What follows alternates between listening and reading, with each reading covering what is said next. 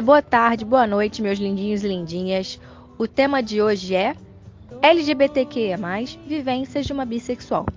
A bissexualidade é a condição de se sentir emocionalmente e sexualmente atraídos por ambos os sexos. A condição não é doença, nem promiscuidade e nem mesmo é a escolha da pessoa. Ela ou ele simplesmente possuem essa condição. Hoje nós vamos entrevistar a nossa convidada Júlia Dantas, uma pessoa maravilhosa. Apresente-se, Júlia. Gente, que prazer participar do trabalho de vocês. É, eu sou uma ouvinte, acho as pautas que vocês debruçam necessárias e sempre termino um episódio aprendendo muito, né? E agora estou aqui, estou achando isso uma loucura, enfim, mas estou gostando também ao mesmo tempo. Mas é isso, eu sou a Júlia, eu sou uma mulher bissexual e vou falar como meu ex, que eu ainda não superei, tá? Inclusive quero voltar, que é o seguinte: podem perguntar o que vocês quiserem, eu estou disposta a responder e faz o L. Diz que é normal, não é comum, mas é normal. Me diz que é normal, não é comum, mas Amei! Faz o L. O L é de. é da sigla, né? É lésbica. Vamos lá. Não, amiga, é do Lula livre. Ah, Pode tá. deixar isso como Tô sab- gravação que vai Pode- bombar. Eu tô Amiga, sabendo, tô, tô sabendo foi? legal, né? Tá, não tô te entendendo hoje. Hoje deu um Ele negócio. Ele foi o primeiro presidente, meio- é, o primeiro partido também a criar uma secretaria sobre LGBTQIA+. Por isso é essa reverência. Foi mal, gente. Eu tô aqui no, no, no play do episódio, só no L de. Entendeu? Foi mal. Esqueci do L do nosso querido presidente. Nathalie, não sei se você já acompanhou alguma entrevista depois que ele foi solto, e ele sempre começa assim: podem perguntar o que vocês quiserem, eu estou disposta a responder. Maravilhosa, adorei a referência. É sobre isso, né, gente?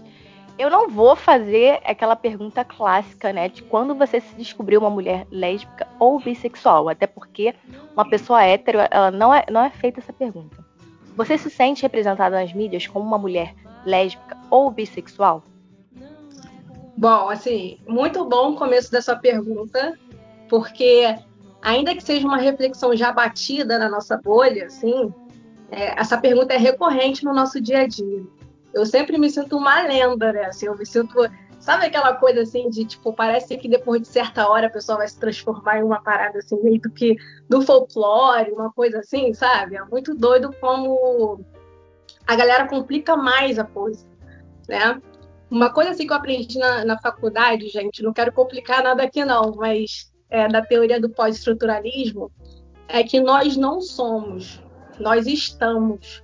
E aí é essa ideia de da gente ser suje, né, do ser humano ser um sujeito histórico, sujeito que cria, que pesquisa, né? Então aí sim, esse somos pode, ele é fixo, né? Somos sujeitos históricos, ele é sempre isso. Então assim, é Nathalie, a sua pergunta é quase que uma introdução de como não ser um sem noção no rolê. Eu vou colocar assim. E aí eu me empolguei muito com esse começo, porque assim, há pouco tempo eu adotei uma estratégia que eu acho que é legal compartilhar aqui. Que é assim, sempre que me perguntarem isso, eu não vou responder.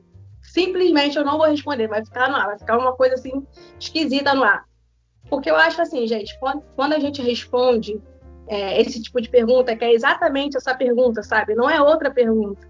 essa pergunta não tem nada de ingênuo, ela tem, ela parte de uma premissa de um de uma concepção heteronormativa. Então, assim, de certa forma, quando eu respondo isso, eu estou legitimando esse tipo de pensamento. E aí, no meio do rolê com a minha namorada, aliás, gente, pode ser brega aqui? Pode. Ela assim, tá... Leve, querida. Fala beijo, mozão. Eu mandaria beijo, mozão. Beijo cheiro. É... E aí, no meio do rolê, gente, eu não posso, com a minha mina, eu não posso ficar respondendo isso, sabe? Porque eu sei que, na verdade, na verdade, a pessoa não quer conhecer, ela quer me testar. Ela tá ali naquela situação de me testar. Então, assim, com meus pais, né? Claro, com amigos queridos, eu posso estar nesse papel. Eu sou professora e eu entendo que o ato de ensinar tem que ter afeto, tem que ter planejamento, tem que ter uma predisposição. Então, assim, eu acho que não é assim, sabe, no meio do rolê. E ainda assim, não quero romantizar essa coisa de ter que explicar para amigo, porque é complicado demais, é chato demais, sempre gera uma ferida ali. Então, assim, eu só tô falando mais desse começo, Nathalie, porque eu acho que é preciso ser uma coisa que é uma demanda nossa, né? Em relação à pergunta, né, mais direta, não me sinto nem um pouco representada na mídia como mulher bissexual. Gente, simplesmente não tem, assim, não tem uma referência e isso é muito problemático, porque eu acho até que foi uma motivo, assim, de eu sair do armário com 24 anos. É, sério, é. é Até abrir a porta, hein? Brincadeira. e assim, gente, eu nem. Eu super respeito o meu tempo, sabe? Só que é tão bom ficar com mulher que eu me sinto, tipo, meu tempo roubado, não perdido. Né? Porque eu acho que essa confusão tem muita da a responsabilidade ela é bizarra em relação à questão dessa convenção mesmo, né? Desse, desse padrão da nossa sociedade. Então, assim, eu não me sinto, eu percebo que a lesbianidade ela é tratada assim, mas de uma maneira muito elitizada também, né? Como eu estou lésbica, como eu estou namorando uma mulher, eu também não me sinto representada na mídia convencional nesses papéis, né? nessas construções de personagens lésbicos que eles colocam porque é sempre a mulher elitizada, é sempre a mulher branca, a mulher dentro daquele corpo ali, feminina, é, sempre, sabe, é nessa, nesse contexto assim que é filha do empresário, e tem outras questões. Então percebo que a mídia ela traz várias coisas antes de você ser lésbica. E não é assim. É, a gente não precisa ser nada antes para poder ser lésbica. Então eu não me sinto representada como bissexual e também não me sinto representada como mulher lésbica na mídia convencional. Eu amei a sua resposta. É, quando, quando eu bolei a pergunta, tipo, eu vejo recorrentemente em várias entrevistas, quando é, o entrevistador principal é uma pessoa do LGBTQIA, as pessoas têm essa curiosidade de saber quando houve essa, essa, essa escolha. Só que pô, a pessoa tem tanto a apresentar, por que, que você quer. É, você respondeu isso para mim de uma maneira maravilhosa. Eu, eu acho que é um sei, teste amiga, mesmo. se é curiosidade, sabe? Eu acho que é uma pergunta extremamente invasiva e para te levar a lugar nenhum, né? Porque isso parte de uma individualidade de cada ser humano. Então... Sim, e ela respondeu de uma, uma maneira, tipo, brilhante. Eu fiquei, cara, eu nunca pensaria nisso também, sabe? Tipo, foda, não responde. Maravilhoso. E é sobre isso. Vamos lá, você pegou um gatilho aí de, do, do mundo da não representatividade na mídia, né? Dentro do mundo lésbico, há subgrupos? seja ele lésbico, feminista, negro, indígena, oriental, porque são questões diferentes. Eu acredito que cada um tem as suas questões, né? Sim. A gente tem diferentes partidas, né? Para a gente chegar, por exemplo, numa manifestação de algo mais geral, assim, coletivo, pessoas saem de diferentes lugares. Eu tenho essa ideia muito, muito certa na minha cabeça. E assim, eu respondo isso com toda certeza, porque ainda que eu não saiba, por exemplo, das questões de uma mulher indígena lésbica, né? eu sei do início ali do feminismo, né? Que até tem aquele começo emblemático de quando a gente precisa fazer um recorte e não é aceito, né? Pelo feminismo capitalista, não é aceito, então se rompe. É daí que, que, que são criadas vertentes é, que é um avanço frente ao feminismo, mas que é um avanço ainda muito na, nesse campo teórico, né? Eu penso assim. Mas com certeza existem diferenças nas demandas de cada recorte, né, que são essas diferenças étnicas, econômica, é, cultural, de classe, aí vai, né? É, são determinantes para as questões singulares de cada luta, né? Com certeza. É, assim, dentro do universo bissexual, isso também acontece, eu acho que dentro de qualquer universo, assim. Se a gente for pensar em alguma coisa, num pilar, a gente vai ter esses desdobramentos aí da luta de cada contexto, vamos colocar assim. Mas, assim, problematizando, aí eu quero problematizar aqui, vai ser um momento agora delicioso, é, militar, né? É, sobre o meu grupo, de modo geral, que é bissexual, as questões coletivas de preconceito, né, que a gente vive, que aí eu posso falar é, de qualquer recorte, né, são, são assim, são questões que elas ali são coletivas, né, todo mundo passa por aquilo, que é o fato das pessoas acharem que você é uma pessoa confusa, isso tem muito, né, é, que você é uma pessoa infiel, que é tipo assim, caraca, ela fica com homem, fica com mulher, e calma aí, gente, ela tá gostando, será que ela tá gostando daquele cara ali? Será que ela tá gostando daquela mulher ali? tem, tem essa, esse pensamento é, que você sempre vai preferir ficar com, com homens, que é um pensamento que a gente, é um preconceito que a gente sofre até dentro do próprio movimento, né? É, que você é loucona, e é muito engraçado isso, porque eu sempre tive relacionamentos longos, né? Eu sempre fui muito parceira dos meus companheiros, eu namorei mais homens, né? Saí, saí do armário com 24 anos, então antes disso eu só namorei meninos, e agora eu tô com a Carol. E assim, gente, eu tô com a Carol e eu quero ficar com a Carol pra sempre, né? Esse é meu pensamento. Quando você coloca isso no movimento, as pessoas ficam tipo assim, tá, bissexual, então prova aí.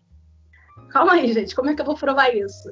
É, sabe, a pessoa fica meio que validando ali um tempo. Não, agora você tem que parecer com um homem, porque senão você não é um, não é bissexual. Né? Então tem sempre essa questão. É... E eu e Carol, não. É... Inclusive, a gente é super fechada, tá, gente? Só nós duas. É, colocar essa situação aqui. É... E a sua orientação, ela não tem nada a ver com, com o caráter, sabe? Aliás, vou aproveitar o momento e dizer, né, diga não à PL 504, que supõe que pessoas LGBTQIA+, são mais influências, tá, gente? Isso agora é recente, é uma pauta recente diante desse contexto que a gente está vivendo, né? E, mas que é fundamentada num pilar de muito tempo, né? E uma coisa também que eu acho legal falar é que, assim, eu acho que muita gente, né, muita mulher bissexual deve passar também por isso, deve ter esse lançamento, é que é, eu namoro com uma mulher hoje, né? E. Não, gente, agora eu me perdi. Se acha aí. Relaxa. Júlia. Outra situação. Ah, Fala, Isla. Não, enquanto ela estava se, se encontrando, eu só queria complementar o quê? Queria dar um pitaco aqui no meio da fala dela. Primeiro, obrigada, Júlia, é, pela sua participação, por ter aceitado o nosso convite.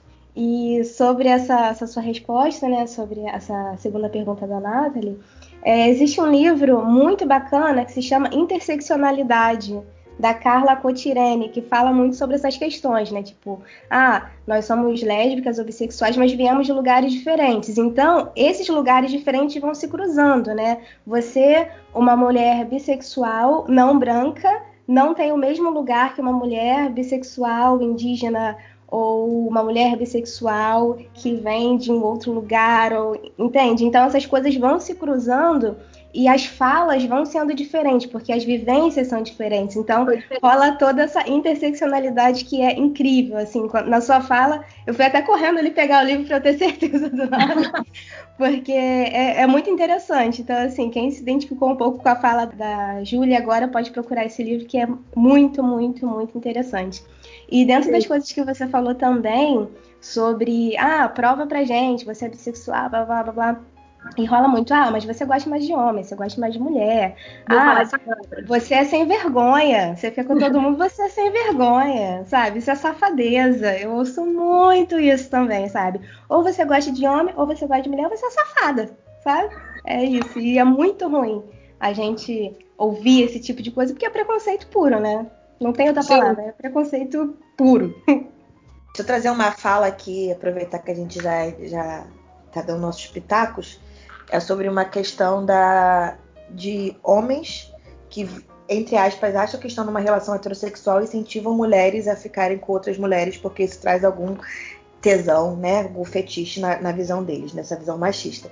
E aí, só citar que foi o Void Stalin, eu não conheço, é, é um tweet E eu fiz um recorte para não me estender muito. Ele fala assim: e quando mulheres bissexuais são incentivadas a ficarem com outras mulheres e quando se está num relacionamento monogâmico com um homem, por um puro fetiche de satisfação do homem cis hétero tendo sua atração também por mulheres invalidadas e tidas apenas como fetiche, né? Eu acho que falta essa, essa questão de consciência e que aí parte de uma questão de homens, né? Eles precisam se desconstruir para entender quem somos nós, né? Que isso não é um fetiche, isso tem que ser partir da individualidade da pessoa que se relaciona e aí a partir disso, se você é uma mulher quer se relacionar com outra mulher dentro de um relacionamento com um homem, você não tem mais um relacionamento monogâmico, né? Isso acho que é, um, é o acordo que você tem no seu relacionamento, como a Júlia, por exemplo, já falou que no dela não existe hoje. Então a gente precisa se atentar para isso também. Tem um ponto ainda dessa pergunta, que é o que a já falou tem outra situação, né? Que é o seguinte: eu sou uma mulher fora do padrão de feminilidade, sabe? Então, assim, apesar de sempre ter bancado o meu jeito com os meninos que eu namorei, a gente era novo, né? Então, assim, eu sinto que, pro cara adulto, isso é muito mais difícil. Eu não, eu não me vejo nas situações que eu passei é, com 15 anos, sabe? Eu tive um namorado que a gente jogava bola junto, a gente surfava junto, a gente jogava ping-pong junto, Hoje até descobri que ele é bolsominion. Acho que a mesma pessoa, ela não teria condições de fazer isso hoje, sabe? Então, assim, é... eu não estou disposta, sério, eu prefiro mulher, e aí é no sentido de relação e não no sentido de atração.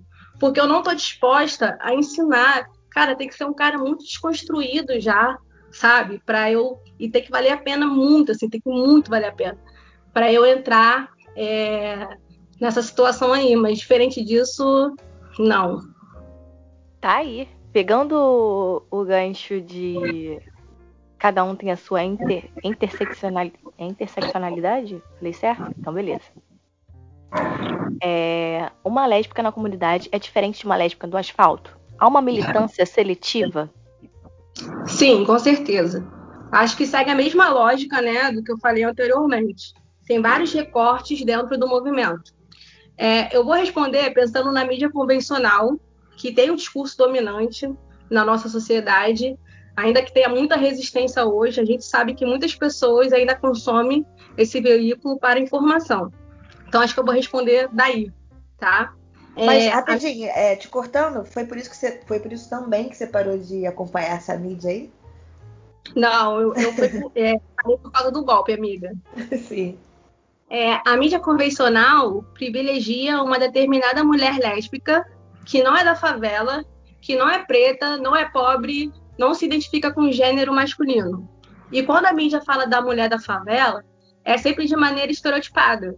Não existe a possibilidade dela ser lésbica, sabe? É, os filmes também que estão aí, que são mais disponíveis, também têm essa pegada. Então, assim, gente, eu só trabalho com a, a, categoria de filmes estrangeiros da Netflix, porque se eu tentar achar ali no início, tipo, eu nunca vou me ver, sabe, nesse lugar. Nunca vou me ver nessa tela. É, inclusive, assisti uma série documental agora chamada Meu Amor, da Netflix. E aí, cada episódio, eles contam uma história de amor de determinado país. Aqui no Brasil, o episódio é sobre Nicinha e Jurema, duas mulheres criadas e moradoras do Morro da Rocinha. A série não foca nessa questão do preconceito, não foca, mas você consegue imaginar as diferenças, né? Só assistindo ali aquele episódio. A vulnerabilidade que elas passam são mulheres pretas, é, mulheres com uma certa idade, assim, totalmente fora do padrão dessa mídia convencional de quando ela traz, né? É, essa, essa discussão para televisão. E assim, é, é, bem legal, porque é exatamente por isso, né? Que elas fogem dessa ideia de mulher lésbica no Brasil. É, eu e Carol já passamos por situações violentas, né? Várias situações violentas. De estar andando, por exemplo, na rua, em um carro, no meio do Centrola ali, que a gente é um lugar que a gente gosta, que a gente se sente livre. Centrola, gente, é o centro da cidade mesmo, tá? Do Rio. E a gente chama de Centrola.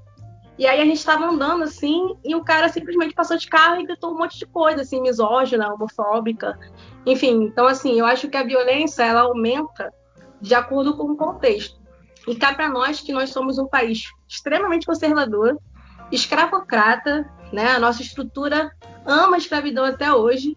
Então eu acho que essa diferença é real de maneira geral, tá? Acho que é real. E aí eu gostaria de falar uma coisa, Chantes, que é o seguinte: é, eu andei pensando muito sobre isso e eu acho que a gente perdeu, com muitas aspas, pois somos sementes, uma referência de mulher lésbica que foi a Marielle Franco. A Marielle foi a primeira mulher com a potência dela que as pessoas respeitavam dentro da sua totalidade. Não tinha esse negócio de ser uma coisa antes da outra. Ela era uma referência para as mulheres reais, professora, eu sou professora, pobre, ativista, vereadora, favelada, mãe, fanqueira. Eu sinto que querem entubar na gente que você precisa ser uma coisa antes para você poder ser aceita como lésbica, bissexual na sociedade. Sabe assim, você precisa ser artista, você precisa estar nesse lugar, sabe? E não, gente, eu sou professora, pelo amor de Deus, é brabo, né? É brabo, não me sinto, é, é bem complicado, sim. Falar de Marielle é, é, é, hoje eu acho pesado, assim, porque não pesado de não falar, a gente tem que falar cada vez mais, mas de ouvir e ver que nada foi solucionado, né? Porque Marielle foi a primeira mulher preta, bissexual, que você falou na totalidade de quem ela era. E que foi o meu primeiro start, assim, que eu tive medo de morrer, sabe? Eu, eu nunca tinha tido medo de morrer. Eu sempre, a minha vida toda, né? É, eu passei pelo processo de tornar-se negra, falar do meu lugar de fala, né? Não gosto muito de citar de Jamila, mas essa frase ficou para mim. é, e foi a primeira vez que eu, eu, eu, fiquei com medo de morrer, foi depois do assassinato da Marielle. Mas eu, a gente continua caminhando e eu não consigo ver uma mudança social a partir disso, sabe? Eu só vejo mais dor entre a gente, mas eu não vejo uma sociedade que queira caminhar para outro lugar, né? Que é esse lugar da, da gente respeitar o outro, e, enfim, e de solucionar a morte dela. Então, você fala de Marielle, assim, realmente me tirou do eixo. Mas e que bom, né? Porque eu espero que tire outras pessoas também.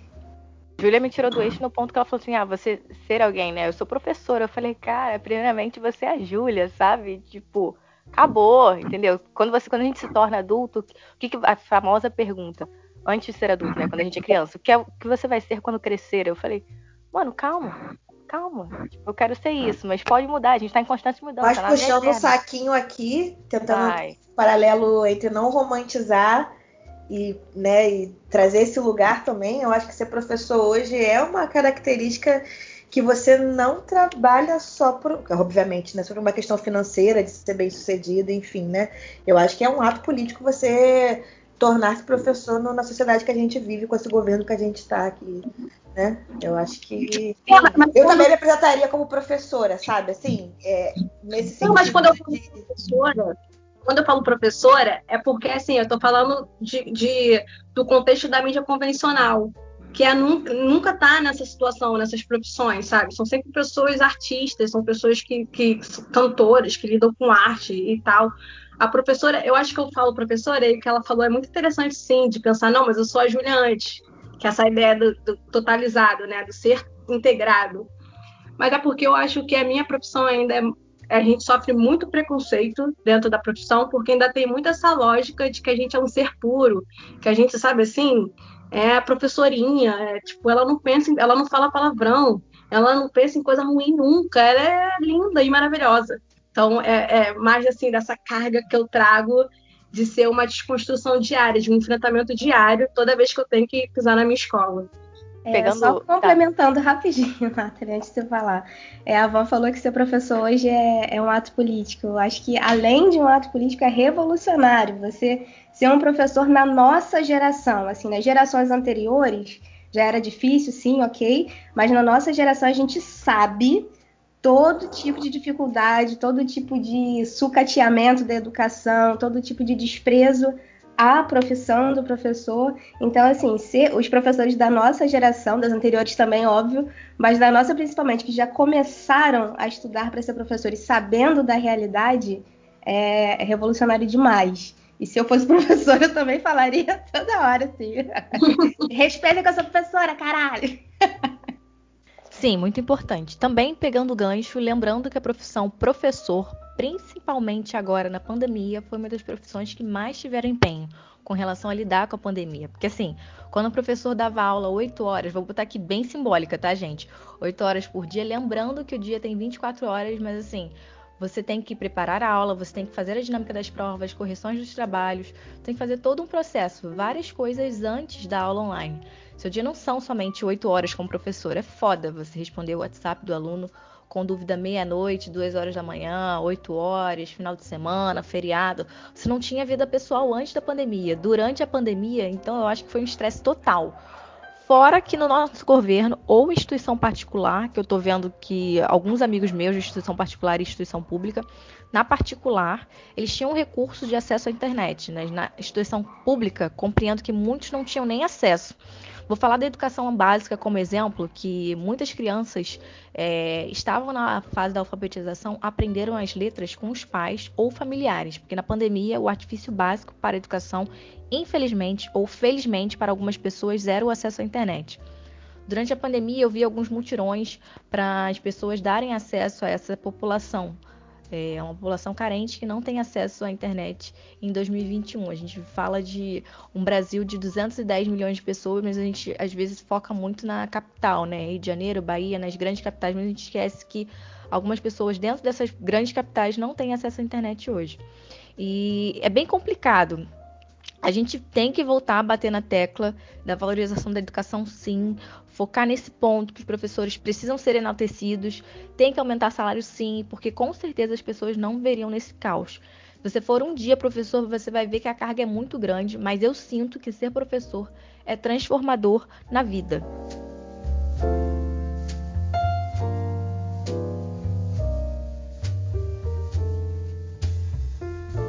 Muitas pessoas no mundo LGBTQIA+, criam uma barreira de proteção, estar em ambientes que não sofreram rechaçamento, seja frequentando locais específicos para o público, ambiente familiar, mas infelizmente vivemos num país que confirma como campeão mundial de mortes LGBTs. Essa epidemia, que desde o início de 2019 levou à morte de mais de LGBTQIA+, a cada 23 horas, a gente tem a epidemia da pandemia do, do coronavírus, mas também tem a epidemia das mortes, né? De pessoas LGBTs. Como você lida com essa hostilidade? Você contou um pouquinho da trajetória de vivenciar dessa hostilidade no trânsito com a sua namorada, mas como você lida nessa? Sabe aqueles filmes de guerra que o ataque acontece exatamente quando todo mundo tá rindo? Eu acho que é assim, eu me sinto muitas vezes assim. A gente tem uma série de retórica para situações comuns, né? É, eu até falei uma no começo aqui. São estratégias que a gente vai trocando. Mas assim, as coisas não acontecem dentro de um enredo certinho, né? É, antes da pandemia, eu e Carol fomos almoçar num restaurante no Valqueire, que é um bairro que tem perto da minha casa. E a gente estava conversando, almoçando e tal. E de repente eu, eu, eu me deparei com um casal assim. E o cara, ele tava olhando pra gente com uma cara de mal, assim, sabe? A companheira dele tava falando, falando, e ele não tava nem conseguindo prestar atenção. Ele tava olhando pra gente assim com uma cara de mal. E naquela situação não deu nem pra gente assim tentar fingir que estava tudo bem, porque a gente estava de frente, sabe? De frente para a mesa deles. Então são coisas que, que acontecem ali, e de repente você, eh, dependendo do dia, você não está preparado para aquilo, né? Então a hostilidade é muito cruel, assim. É, as pessoas que cometem a violência, elas não pensam em nenhuma consequência, né? E é até engraçado pensar nisso, porque eu já tive calorosas discussões com a minha mama, que, que tipo assim, a minha mama morre de medo, né? Ela morre de medo. Por ela, eu ficava em casa o tempo todo. E sempre quando eu saio com a Carol, ela fala assim: Julia, nada de beijinho, nada de não sei o que, nada de não sei o que lá.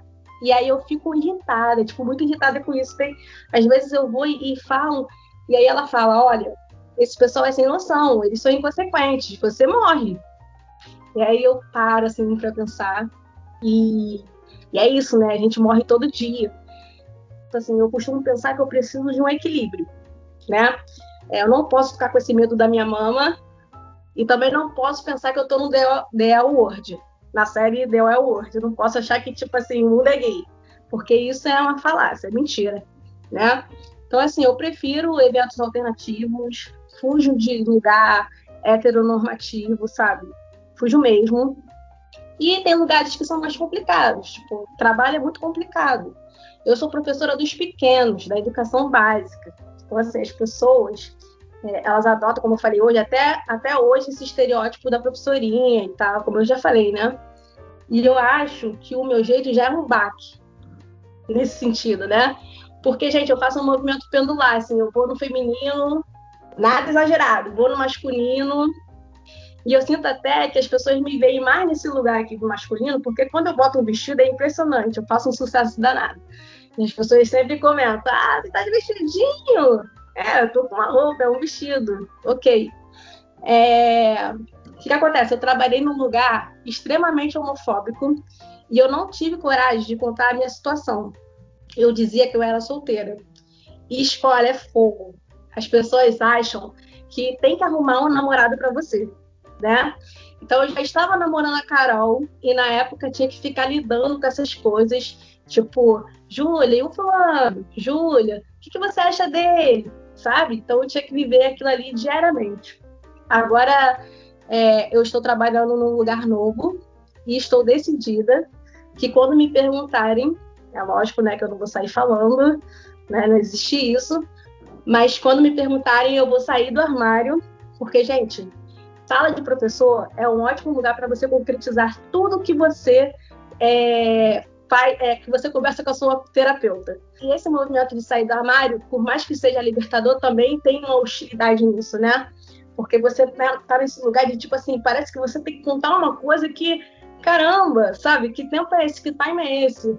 Eu, quando saí do armário para os meus pais, e aí singularmente para o meu pai, eu não consegui falar. Com a minha mãe foi tranquilo, eu falei, foi de boa. Mas meu pai, eu não consegui falar, então eu escrevi uma carta, tipo, na época foi com a Carol que eu saí do armário, né, que eu me apaixonei e tal. E aí eu escrevi uma carta dizendo que eu tinha me apaixonado por uma mulher e tal.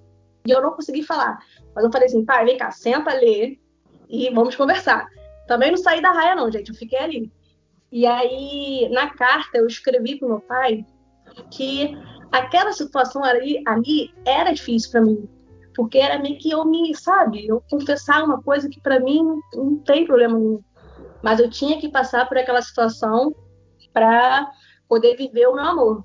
Então, assim, eu acho que sair do armário também é, ao mesmo tempo que é libertador, também tem uma situação é, violenta ali né, nesse ato. Seus pais são lindos, não tem como, né? Se todos os pais recebessem dessa forma, o que não deveriam ter, que não, você não deveria ter a necessidade de entregar, né? Mas se todos recebessem dessa forma. Sim, sim. Não, mas eu acho interessante disso que eu falei, que é, nossa, eu acho interessante, mas assim. É da minha vivência. Não, é porque, tipo, gente, é uma parada tão violenta que, sabe, eu não consegui falar. Então, eu escrevi uma carta e ali não, eu não saí, eu sentei do lado do meu pai e foi foi uma situação que eu fiquei assim, entendeu, pai? E ele leu a carta e ele falou assim: o que você está querendo dizer? Porque eu fiz uma coisa muito poética, eu fiz assim, sabe? A gente, é, a gente tá aí vivendo e tal, e se descobrindo.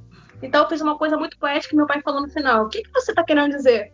Aí eu falei, pai, eu falei aí que eu me apaixonei por uma mulher. E aí ele falou assim: ah, você se apaixonou por uma mulher? Eu falei, é. Ele, ah, tá bom, minha filha, só toma cuidado e tal na rua. E levou para esse caminho, né, da, da questão da violência na rua. E eu falei assim, sério? Porque, tipo assim, eu fiquei uma semana me preparando. Antes de falar de chamar meu pai no quarto, né? Porque essa situação foi no meu quarto. Eu lembro que eu ia na cozinha, ia pra lá e pra cá, passava pra lá e pra cá.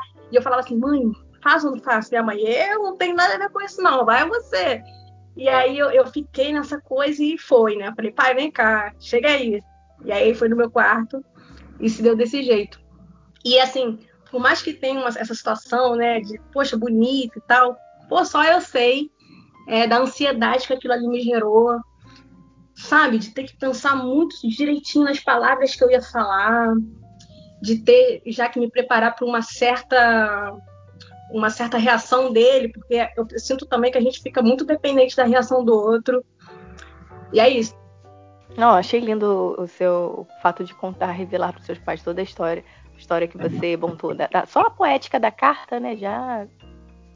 E a mãe falando, ah, eu não sei de nada, você que resolva seu BO aí. É legal, legal foi isso. Né? Tipo, eu não quero me meter, você que vai. Então, vamos para a última pergunta. Aquele desconforto de comentários, que hoje a gente entende como assédio, né?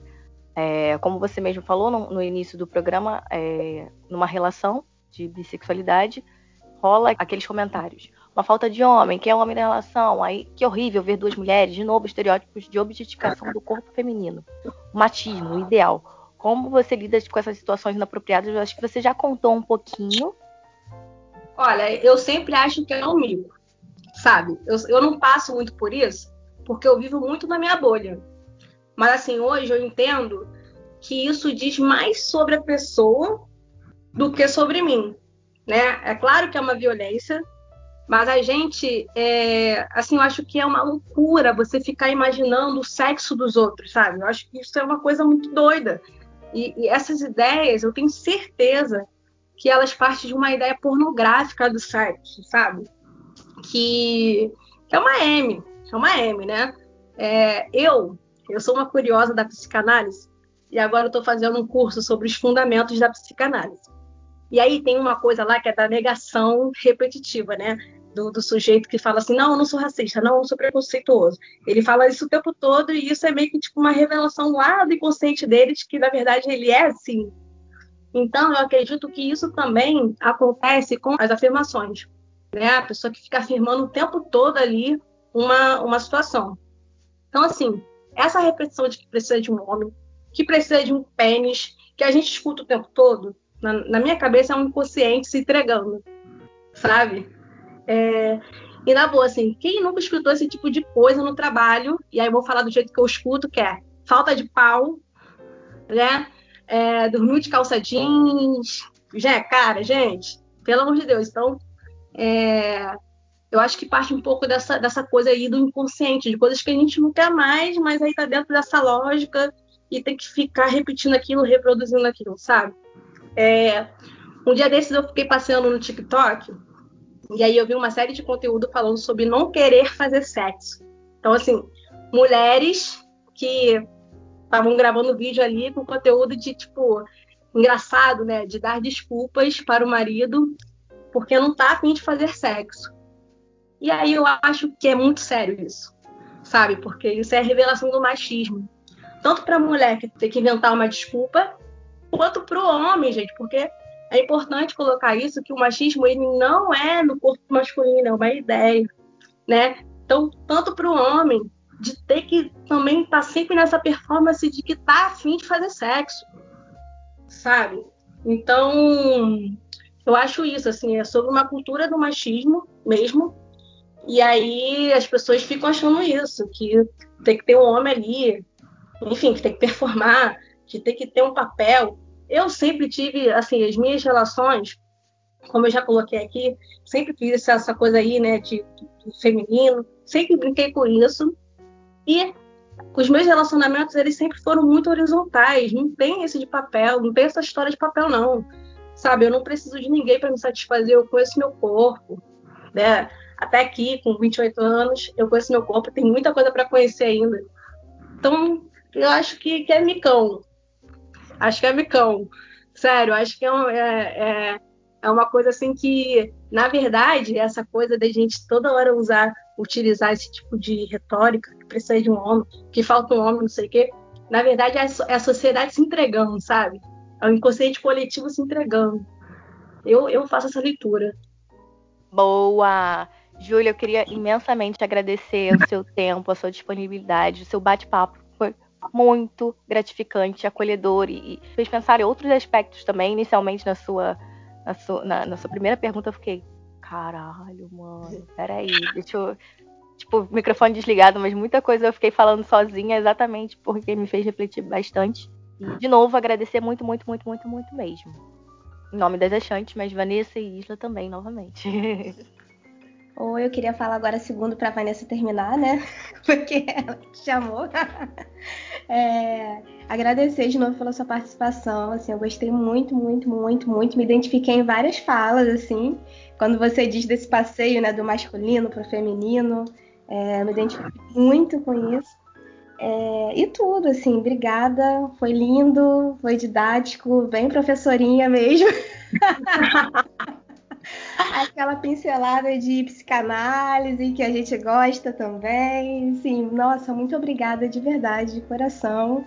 e que você volte outras vezes para falar de outros assuntos, porque você não é apenas a Júlia bissexual, né? Você é a Júlia professora, a Júlia curiosa, a Júlia maravilhosa e a gente te espera aqui para outros assuntos. Muito obrigada, Júlia.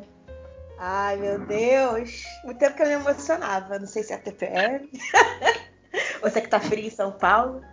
Eu conheci Júlia no, no aniversário de uma grande amiga minha, né? E e aí, dentro dessa caminhada, algumas pessoas não estão mais nesse ciclo, né? E Júlia ficou, falando de mim daqui para aí, né? É, Júlia me ensina muito. Teve um dia, eu lembro quando Júlia foi sair do armário para mim, a gente estava no muito louca, num barzinho no Valqueire. Aí você veio me contar, não lembro, teve uma galera. Aí a Júlia falou, pô, eu sou bissexual. Eu falei, ah, eu já sabia. Aí foi meu primeiro tapa na cara, né? Ela falou, sabia nada, só porque a forma que eu me visto, o meu jeito, você tá falando que você já sabia. Então, daí eu já comecei a aprender com Júlia, né? É, Júlia é uma mulher politizada, ela é empática, é extremamente inteligente e ela muda a vida das pessoas, assim, conviver com a Júlia é, não é só brama gelada não, que também é muito bom, no quintal do Vidigal, mas é você conversar, é você se construir, você aprender, pelo menos para mim, a respeitar o outro cada vez mais, partindo sempre de novo, repetindo da sua individualidade, assim. Então, Júlia é, é um dos amores da minha vida e eu que agradeço muito por caminhar junto. Obrigada de novo por mais esse banho aqui, né? Eu aprendi muito te ouvindo falar e eu acho que a caminhada de pessoas boas é difícil esbarrar com pessoas ruins, né? E por isso que eu sei que você está na minha vida, assim, porque a gente, as achantes, nós todas aqui somos um boom de energia boa, de pessoas que merecem esse espaço, né, para fazer o nosso. Não é fazer o nosso papel, né, para exigir, que é que a gente exige que nós sejamos aceitas da nossa forma. Obrigada por ensinar, como a Isla disse. Foi muito didático, eu não conseguiria fazer dessa forma. Te amo, amiga. Julia do Vidiga. Gente, eu tô aqui saber de colocar meu braço, minha perna, assim, muito elogio que eu tô recebendo. É, mas eu acho que, assim, gratidão, acho que é a palavra que eu vou escolher, assim, para colocar esse momento, porque vocês me colocaram para ter um pensamento, para pensar, parar para pensar em coisas que não estavam elaboradas, né? Essa questão da psicanálise. A gente precisa estar sempre fazendo essas perguntas e é, debater, porque é, a gente precisa elaborar a nossa trajetória. E eu acho que eu saio dessa conversa aqui hoje, é, espero que ajudando as pessoas, né? E também saio outra Júlia, com certeza. É, a Carol vai dormir com outra Júlia hoje. Opa! que delícia, né? Cada dia uma pessoa nova na mesma pessoa. Quem não quer? Temos um podcast? Temos um podcast!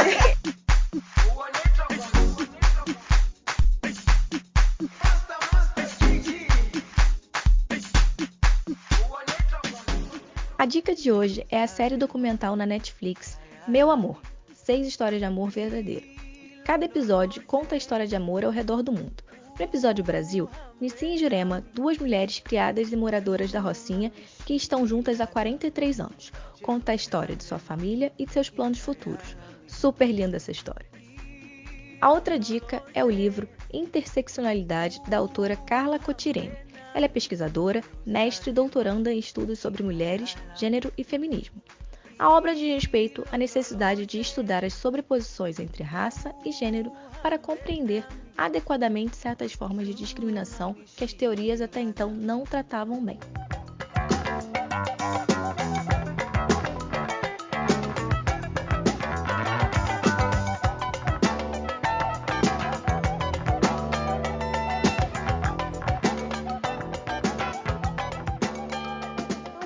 Sua maravilhosa, seu maravilhoso. Muito bom ter vocês aqui com a gente.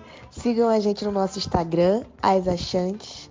Vocês vão perceber que é tudo feito com muito, muito, muito carinho para vocês caminharem juntinho com a gente. Como a nossa querida Rô fala, beijafros!